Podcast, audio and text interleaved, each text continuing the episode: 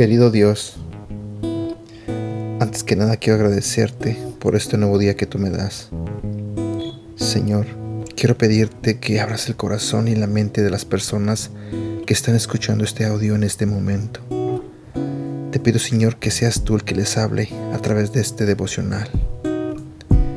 Y también te pido, Señor, que bendiga sus vidas. En el nombre de Jesús. Amén.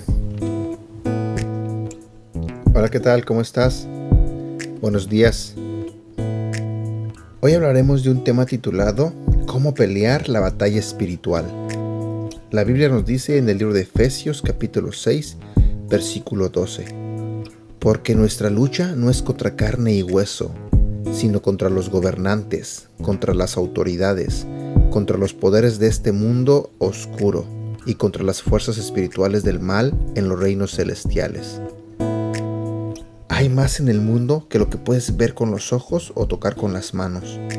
La batalla espiritual es real y también es nuestro enemigo, Satanás. Como creyentes, Él ha perdido la guerra por nuestra salvación eterna, pero en el presente Él está trabajando para hacernos ineficaces para el trabajo del reino.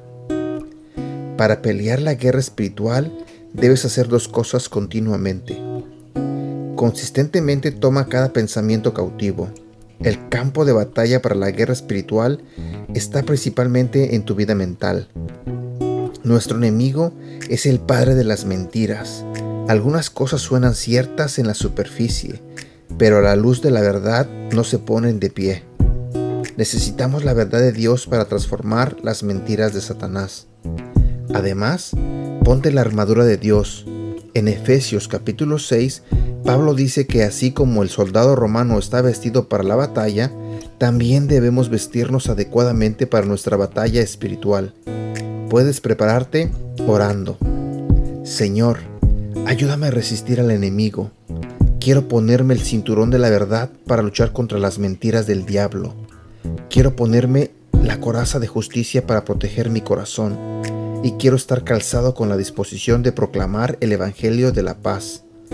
Quiero tomar el escudo de la fe para apagar todas las flechas encendidas del maligno, los contratiempos y las tentaciones de la vida.